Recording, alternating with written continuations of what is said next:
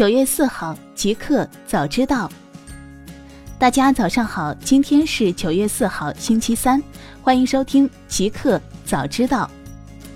刚发生，贾跃亭辞去法拉第未来 CEO，转任 CPUO，由前拜腾董事长毕福康接任。九月三号，据法拉第未来官网。总部位于美国加州的全球共享智能出行生态公司 Faraday Future（ 以下简称 FF） 正式宣布任命前拜腾董事长毕福康为全球 CEO。同时，FF 创始人贾跃亭将辞去原 CEO 职位，出任 CPUO（ 首席产品官和用户官）。将负责互联网生态系统战略的整体落实，领导人工智能、产品定义、用户获取、用户体验和用户运营等相关工作。毕福康是世界著名的电动汽车专家，曾在宝马工作二十年，被称为“宝马 i 八之父”。此后，他将全面带领 FF 持续打造行业领先的技术及产品，并重点推动正在进行的融资活动。来源：品玩。大公司，美司法部对华为展开新调查，华为全景摄像头未侵权。九月三号消息，《华尔街日报》八月三十号报道称，美国司法部针对华为进行所谓窃取商业秘密刑事调查。有关该报道提及的 Olivera 等事件和美国政府近期的调查行为，华为作出回应，坚信自主研发的产品不侵权。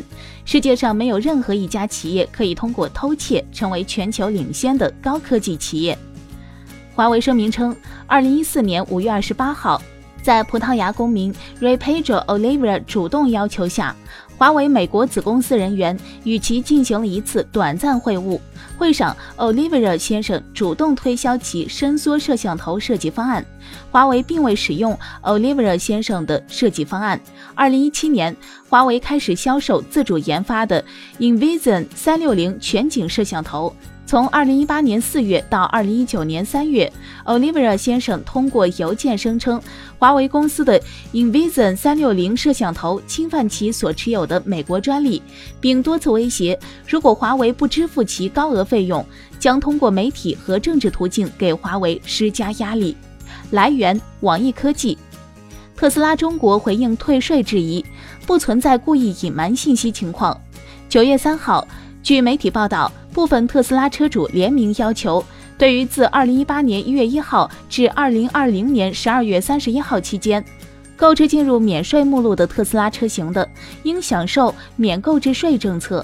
其中，对于在二零一九年八月三十号及之前已购置和未纳购置税的，应予办理退税。据悉，八月三十号，工信部发布免征车辆购置税的新能源汽车车型目录第二十六批。其中，特斯拉在列，涉及 Model 3、Model S 及 Model X 的多个车型。特斯拉随即宣布，购置税占比税前车价百分之十，现全额免缴，最高可节省约九点九万。当天下午，针对部分老用户对退税的质疑，特斯拉工作人员回应称，特斯拉曾多次进行免征购置税目录申请，但是最终能否进入目录，特斯拉并没有决定权。也无权对外发布任何相关信息。该工作人员表示，目录由工信部、税务总局等几部委联合审核并统一发布。企业在提交申请材料后，与普通消费者一样，只能通过最终发布的目录获知产品进入情况。因此，特斯拉并不存在所谓故意隐瞒信息的情况。来源：新浪科技、互联网。ZAO 发布致歉声明，不会存储个人面部特征信息。九月三号，ZAO 官方就用户的担忧首次作出回应。ZAO 设置了真人验证环节，整个过程仅为验证上传的照片是用户本人。为确保用户的信息安全，ZAO 不会存储个人面部生物识别特征信息。ZAO 所呈现的换脸效果是 ZAO 根据用户提交的头像照片，按照用户选定的素材场景，通过后期技术叠加所实现的虚构图像，并没有采集任何个人生物识别特征。虚构图像能达到肉眼上近似，但并不是用户的真实信息，使用 ZAO 不会产生支付风险。声明称，用户删除信息或注销账号 Zo 均会依据相关法律法规的规定删除相应内容。目前有用户看到注销后的缓存信息，会在后续更新版本时修复。来源：三十六氪。瑞幸咖啡宣布将小鹿茶打造为旗下独立品牌，并独立运营。九月三号。瑞幸咖啡正式宣布将小鹿茶打造为旗下独立品牌，并将独立运营。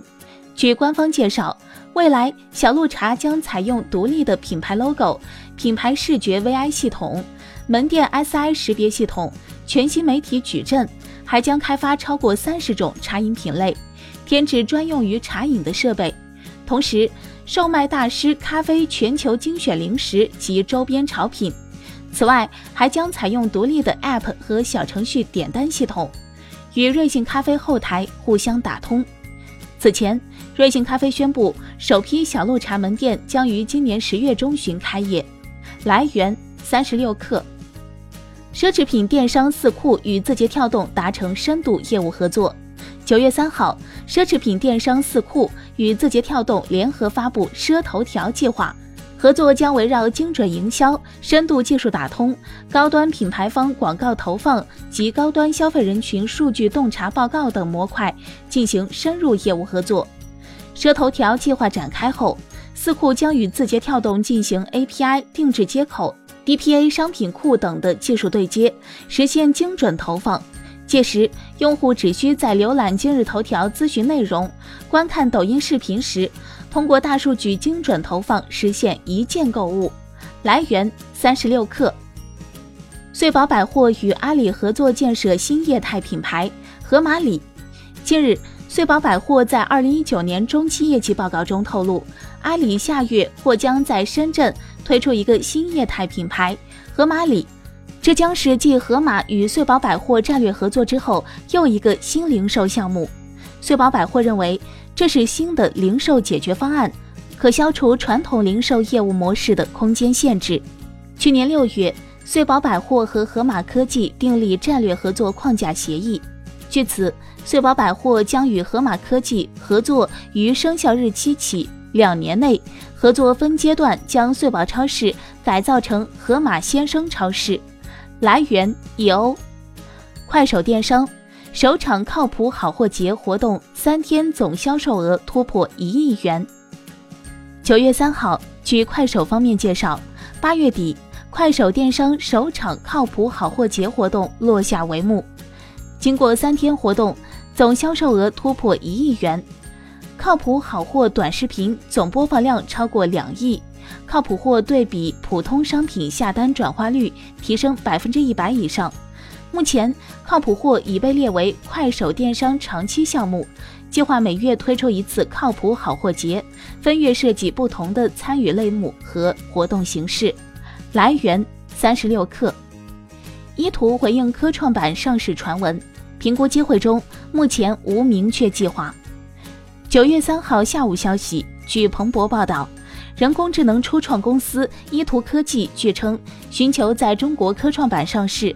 对此，依图科技向新浪科技回应称：“我们重视资本市场，也在积极评估各种机会中，目前没有明确计划。”据悉，在人工智能领域，依图的全站自研技术已经服务于安防、医疗、金融、园区、零售等多个行业。